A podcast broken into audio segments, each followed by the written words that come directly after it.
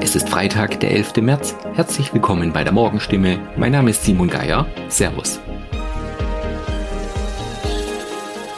Und das sind heute unsere Themen. Ukrainisches Kind in der Klinik. Der SLK Klinikverbund rechnet mit fünf bis sechs Patienten pro Woche aus dem Kriegsgebiet. Mutter angeklagt. 21 Jahre alte Frau steht wegen versuchtem Totschlag am eigenen Kind vor Gericht. Und Rettertüte für Obst und Gemüse. Discounter Lidl verkauft ab April nicht ganz perfekte Ware. Die SLK Kinderklinik behandelt einen ersten Patienten aus dem Kriegsgebiet in der Ukraine. Es handelt sich um ein Grundschulkind mit einer onkologischen Erkrankung, das gemeinsam mit seiner Mutter in Heilbronn aufgenommen worden ist. Die Uniklinik Tübingen, mit der Heilbronn eng kooperiert, hat den kleinen Patienten in die Region überwiesen. Das sagt Wolfgang Lienhardt, er ist Unfallchirurg und ärztlicher Direktor am SLK Klinikum am Gesundbrunnen in Heilbronn. Wolfgang Lienhardt geht davon aus, dass pro Woche fünf bis sechs Patienten aus dem Kriegsgebiet an den SLK-Kliniken aufgenommen werden müssen. Für ganz Deutschland ist mit etwa 500 bis 600 Patienten pro Woche zu rechnen. Baden-Württemberg übernimmt davon 10 Prozent. Die Heilbronner wollen ihre Expertise besonders in der Kinderheilkunde und bei Eingriffen im Brustraum zur Verfügung stellen.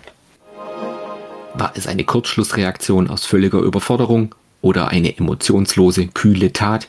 Wenn diesen Freitag vor dem Heilbronner Landgericht ein Prozess gegen eine junge Mutter beginnt, sorgt bereits der Inhalt der Anklage für Gänsehaut.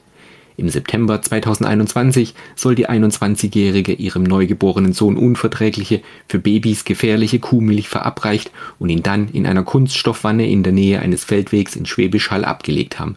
Die Kuhmilch habe zu lebensgefährlichen inneren Blutungen bei dem Baby geführt und nur weil eine Patientin auf die Wanne aufmerksam wurde und sofort die Rettungskräfte alarmierte, habe das Neugeborene überlebt. Versuchter Totschlag am eigenen Kind, so lautet die Anklage. Doch ganz so glasklar scheint die Faktenlage nicht zu sein. In der Wanne fanden Ermittler Babywindeln und normale Babymilch, ein Zeichen dafür, dass die Mutter offenbar für eine erste Weiterversorgung des Kindes sorgen wollte. Zu Hause würde wohl niemand einen Apfel wegen einer kleinen Delle wegwerfen, anders im Handel. Dort erwarten Kunden meist formschöne Früchte ohne jeden Makel. Damit nicht ganz perfektes Obst und Gemüse auch im Einkaufswagen landet, bietet Lidl bald eine sogenannte Rettertüte an. Sie enthält drei bis fünf Kilo Obst und Gemüse, das wegen kleiner optischer Mängel aussortiert wurde. Elisabeth Kob leitet den Bereich Corporate Social Responsibility und Nachhaltigkeit bei Lidl Deutschland. Sie sagt wörtlich, es ist immer noch gut, aber optisch nicht perfekt. Beim Discounter wird nach eigenen Angaben mehrmals täglich beim Obst und Gemüse aussortiert. Alles, was nicht den internen Qualitätskriterien entspricht, kann in der Tüte landen. Bananen mit braunen Stellen, schrumpelige Gurken, Äpfel mit Druckstellen. Die Tüten sollen gemischt sein und können unterschiedliche Waren enthalten. Mit der Rettertüte geht es in Waldenburg los. Ab April wird sie nach und nach in allen Lidl-Märkten verfügbar sein. Soweit die Nachrichten aus der Region. Mehr und ausführliche Informationen lesen Sie in unseren Zeitungen oder auf stimme.de. Weiter geht es mit Nachrichten aus Deutschland und der Welt mit unseren Kolleginnen und Kollegen aus Berlin. Vielen Dank und einen schönen guten Morgen. Ich bin Sabrina Frangos und das sind heute unsere Themen aus Deutschland und der Welt. Schröder spricht mit Putin, Untersuchungsausschuss zur Flutkatastrophe und DFB-Bundestag tagt. Altkanzler Gerhard Schröder ist in Moskau, um mit dem russischen Präsidenten Wladimir Putin Gespräche über den Ukraine-Krieg zu führen. Entsprechende Berichte des Nachrichtenportals Politico und der Bild-Zeitung wurden der deutschen Presseagentur bestätigt. Ursula Winkler hat die Infos. Na, das war ja ein ziemlicher Alleingang, oder? Keiner wusste das vorher. Also die Bundesregierung wusste jedenfalls von nix. Schröders SPD auch nicht und der ukrainische Botschafter in Deutschland, Melnik, auch nicht. Äh, das Ganze soll nach Informationen von Politico von einem Kiewer Politiker eingefädelt worden worden sein. Anfang der Woche hatte Schröder dann in Istanbul eine ukrainische Delegation getroffen und dann beim Kreml mal angefragt, ob er mit Putin sprechen kann. Innerhalb von zehn Minuten soll es eine positive Antwort vom russischen Präsidenten gegeben haben. Also ging es weiter nach Moskau und gestern gab es wohl auch schon das erste Gespräch. Aber was rauskam, das wissen wir nicht und auch nicht, ob es noch weitere Versuche geben soll, oder? Nein, vielleicht will er auch einfach erstmal gucken, ob er bei Putin etwas ausrichten kann. Hier in Deutschland hat Schröder ja kaum noch Rückhalt. Immer wieder haben Politiker, auch SPD-Genossen, gefordert, dass sich Schröder von Putin distanziert und seine Posten bei russischen Staatsunternehmen räumt. Ähm, es gab sogar schon Ansätze, den Ex-Kanzler aus der Partei auszuschließen. Äh, vielleicht hat er deswegen erstmal keinem von der Reise erzählt und hofft, dass er erstmal was bewirken kann bei Putin. Kanzler Scholz wollte die Reise von seinem Vorgänger Schröder ja nicht kommentieren, aber andere SPD-Kollegen haben sich zu seinem Alleingang schon geäußert. Was sagen die denn? Ja, SPD-Chef Klingbeil zum Beispiel, der fand das erstmal ganz gut, obwohl auch er vorher nichts von Schröders Alleingang wusste. Ähm, ich sag mal so, alles, was hilft, gerade um diesen furchtbaren Krieg zu beenden, ist ja willkommen. Aber ob das jetzt gelingt, das werden wir dann vielleicht in den nächsten Stunden, in den nächsten Tagen sehen. Ähm, ich äh, finde auf jeden Fall, dass Gesprächssituationen, die gerade geschaffen werden und die stattfinden, ja erstmal was Vernünftiges sind. SPD-Chef Klingbeil im ZDF. Kann Schröder denn bei Putin eigentlich irgendwas erreichen? Ja, natürlich kann es helfen, mit Putin zu sprechen. Und das ist ja momentan auch gar nicht so einfach. Immerhin spricht Putin nicht mit jedem. Äh, der ukrainische Präsident Zelensky versucht seit Kriegsbeginn mit Putin ins Gespräch zu kommen.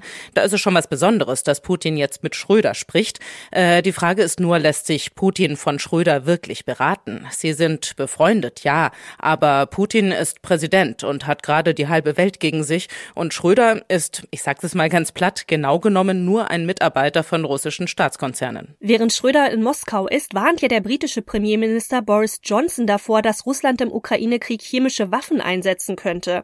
Auch die USA sind sehr besorgt. Kursierende Propaganda aus Moskau über die angebliche Produktion von Massenvernichtungswaffen durch die Ukraine könnten ein Vorwand sein, um diese selbst einzusetzen, sagte der stellvertretende amerikanische UN-Botschafter Jeffrey Prescott. Tina Eck berichtet aus Washington. Washington. Die Warnungen aus den USA und nun auch aus Großbritannien werden immer drängender. Man sollte sehr genau Ausschau halten, ob Russland möglicherweise chemische oder biologische Waffen in der Ukraine einsetzt oder eine Operation unter falscher Flagge startet, sagte der UN-Vertreter.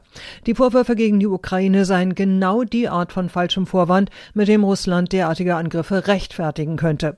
Moskau hatte die Ukraine beschuldigt, nukleare oder biologische Waffen zu entwickeln. Den Vereinten Nationen und internationalen Faktencheckern ist nichts dergleichen bekannt. Außerdem haben die Staats- und Regierungschefs der EU-Staaten den Hoffnungen der Ukraine auf einen raschen Beitritt zur Europäischen Union ja einen deutlichen Dämpfer verpasst. In der Erklärung des EU-Gipfels in Versailles heißt es zwar, die Ukraine gehört zu unserer europäischen Familie. Konkrete Zusagen an Kiew mit Blick auf einen schnellen EU-Beitritt wurden jedoch auch nach den rund achtstündigen Gipfelberatungen nicht gemacht. In Mainz kommt ja heute der Untersuchungsausschuss des Rheinland-Pfälzischen Landtags zur Flutkatastrophe zusammen. Als Zeugin soll unter anderem die damalige Landesumweltministerin und heutige Bundesfamilienministerin Anne Spiegel befragt werden. Tanja Wagner mit den Infos. Machtpolitisches Taktieren oder richtlinienkonformes Handeln. Die Meinungen über das Verhalten der heutigen Bundesfamilienministerin während der Katastrophe gehen auseinander. Für die eine Seite belegen Chatprotokolle zwischen Spiegel und ihren Pressesprechern, dass die damalige Umweltministerin versucht hat, sich aus der Verantwortung zu stehlen. Der anderen Seite zufolge sollen alle Informationen, alle Warnungen in der Flutnacht vor Ort vorgelegen haben und das Katastrophenschutz und nicht Umweltministerium zuständig war. 135 Menschen waren durch die Sturzflut im Ahrtal ums Leben gekommen. In Bonn tagt ja heute der DFB-Bundestag. Die Delegierten des Deutschen Fußballbundes wollen ja einen neuen Präsidenten wählen. Mal wieder, muss man eigentlich sagen. Thomas Thonfeld weiß mehr. Vier Präsidenten mussten in den vergangenen zehn Jahren vorzeitig gehen. Beim DFB soll der neue jetzt vor allem für Ruhe sorgen. Wie stehen denn die Zeichen dafür? Also egal wer es wird, auf jeden Fall wartet eine Mammutaufgabe auf den neuen Präsidenten, denn die vergangenen Jahre waren überschattet von Querelen und Postenrangeleien, die zweifelhaften Millionenzahlungen vor der WM 2006 sechs sind immer noch nicht endgültig geklärt. Letzte Woche gab es dann mal wieder eine Hausdurchsuchung in der DFB-Zentrale. Das Image ist im Eimer. Also da hat sich einiges angesammelt, was den Spitzenposten jetzt nicht gerade vergnügungssteuerpflichtig macht. Ungewöhnlich ist ja auch, dass es beim Bundestag zu einer Kampfabstimmung kommt. Bernd Neuendorf kommt aus dem Amateurlager und gilt als Favorit. Sein Gegenkandidat Peter Peters kommt aus dem Profibereich und war ja lange auch Finanzchef bei Schalke. Ja, wer wird's denn nun? Im Normalfall wird's Neuendorf, weil die Vertreter der Amateurverbände die deutliche Mehrheit beim DFB-Bundestag stellen. Bernd Neuendorf ist seit drei Jahren Präsident des Fußballverbandes Mittelrhein, bringt aber auch Erfahrungen aus der Politik mit. Peter Peters, der ist dagegen seit vielen Jahren in der DFL und beim DFB aktiv, zuletzt ja auch als Interimspräsident des Verbandes. Und deshalb, so sagen auch Kritiker, könne er schlecht für einen Neuanfang beim DFB stehen. Inwieweit hat das eigentlich alles Einfluss auf die Nationalmannschaft? Ja, direkt natürlich nicht, aber wenn die Mannschaft schlecht spielt, wie ja in der letzten Phase unter Joachim Löw bei und nach der WM 2018, dann kommen natürlich die Verbandsquerelen noch quasi on top und dann wenden sich die Fans umso schneller ab von der Mannschaft.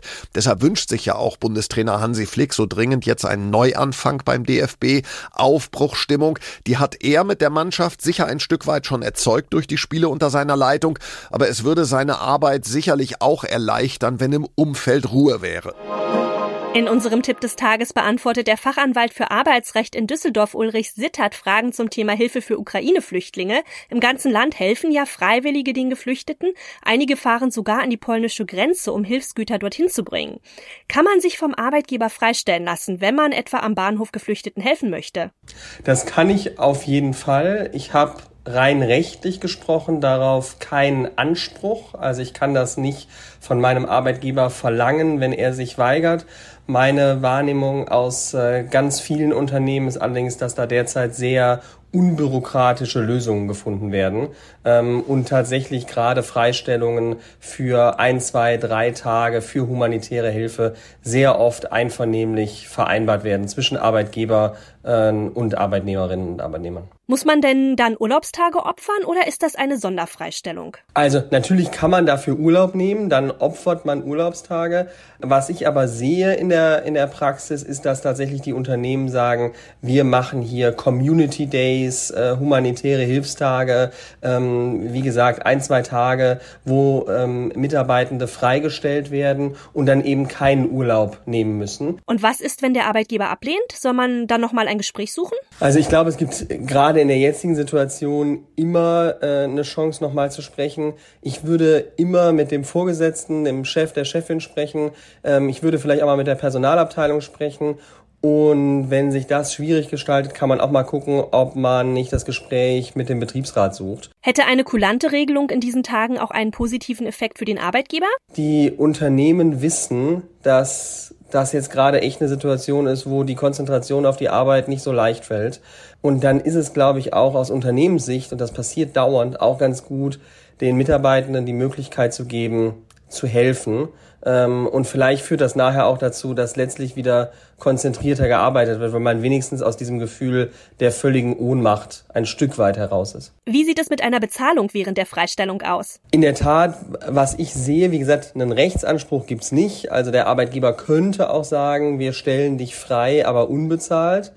Das habe ich allerdings noch nicht gesehen. Ähm, was ich meistens sehe, sind Arbeitgeber, die sagen, ähm, wir geben euch jetzt hier im, im März zwei oder drei Tage, wo ihr humanitär aktiv werden könnt äh, und wir bezahlen das Entgelt einfach fort.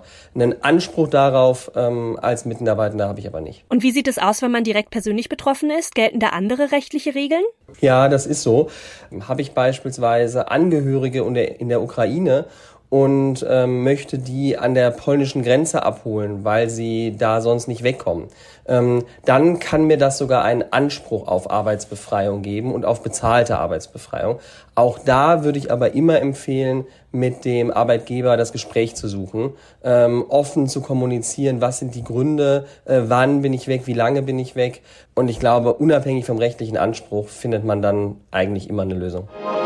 Und das noch. Die Schauspielerin Veronika Ferres hat die ungleiche Bezahlung von Frauen und Männern in der Filmbranche kritisiert. Es gibt keinen Grund, warum weibliche Schauspielerinnen weniger bezahlt werden, obwohl sie den gleichen Background oder Lebenslauf wie die Männer haben. Das sagte die 56-Jährige jedenfalls der deutschen Presseagentur während einer Veranstaltung in Düsseldorf. Wir stehen ja genauso früh auf, wir lernen genauso unsere Texte und wir binden die Zuschauer noch viel mehr emotional. Und sie sagt weiter, es ist wirklich schwer, gegen männliche Strukturen anzukommen und wir brauchen brauchen mehr Selbstbewusstsein und müssen mehr für uns selber einstehen. Na dann tanken Sie ordentlich Selbstbewusstsein am Wochenende. Das war's von mir. Ich bin Sabrina Frangos und ich wünsche Ihnen noch einen schönen Tag.